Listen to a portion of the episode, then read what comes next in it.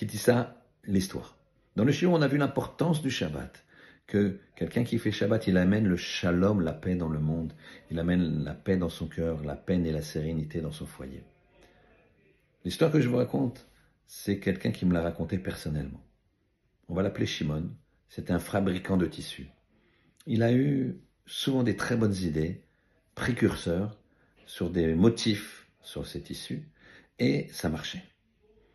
Il s'approchait un petit peu de la retraite et il voulait faire un grand coup, comme on le dit. Et donc il a mis tout son argent dans l'achat de dizaines de milliers de mètres d'un tissu avec un motif très particulier. Il était sûr que, comme d'habitude, ça allait marcher. Malheureusement, ça n'a pas marché du tout. Et il est resté de nombreux mois à essayer de vendre son tissu sans aucun acquéreur.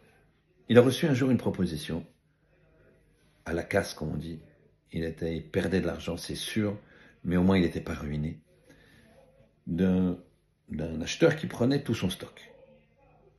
L'acheteur lui a dit, j'arriverai vendredi midi avec mes camions, je vous donne l'argent, je prends la marchandise immédiatement.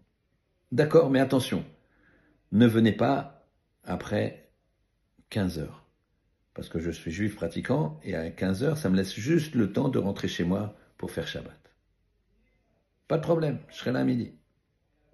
Malheureusement, la personne a eu du retard et vers midi et demi, elle a appelé. Je suis encore à 2 heures ou 3 heures de Paris, mais j'arrive, vous en faites pas.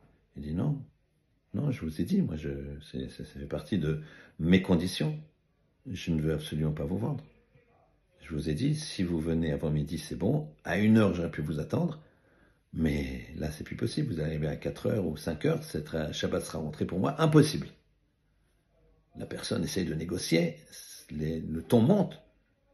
Et finalement, l'acheteur raccroche, furieux. Et voilà que Shimon rentre chez lui il est abattu, parce que maintenant, c'est, la ruine. Il a tout essayé pour vendre son stock. Et là, il n'a pas d'acheteur. C'était une occasion inespérée de ne pas être ruiné. Mais il est rentré et il s'est dit, les soucis d'argent n'ont rien à faire avec le Shabbat. Le Shabbat, c'est un moment de plénitude. Et donc, il n'y a pas de raison que je sois morose et qu'en plus que je, j'inquiète ma famille. Et il a passé un Shabbat extraordinaire. Extraordinaire. Arrivé à la fin de Shabbat, il redevient un petit peu soucieux et se dit, mais c'est pas grave. En on milvado, il n'y a que Akadosh Dans la vie, on ne peut pas toujours réussir. C'est comme ça. Le lundi matin, il va à son bureau, à l'atelier, et puis voilà qu'il reçoit un coup de fil d'un acheteur qui lui dit Est-ce que vous auriez du tissu comme ci, comme ça?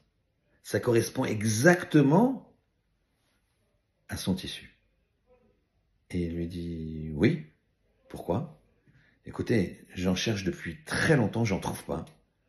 Et je veux des grosses quantités. Est-ce que c'est possible? Dans combien de temps vous pouvez fournir? Euh, Quelle quantité vous, avez besoin? Et lui dit le 50 000, je sais plus, mètres ou oui, j'ai exactement ça.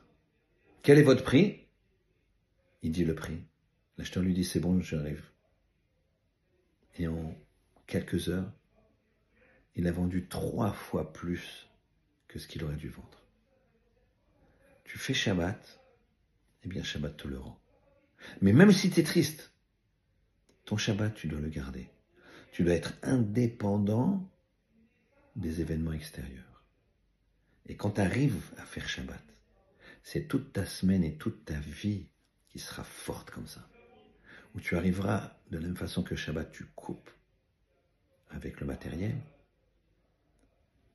La semaine, tu vas être indépendant aussi avec le matériel. Tu vas travailler, tu vas faire tes affaires, tu vas faire ton travail, mais il y aura une indépendance. Shabbat te donne une force qui amène le shalom, qui amène la paix et qui te fait grandir. Shabbat Shalom.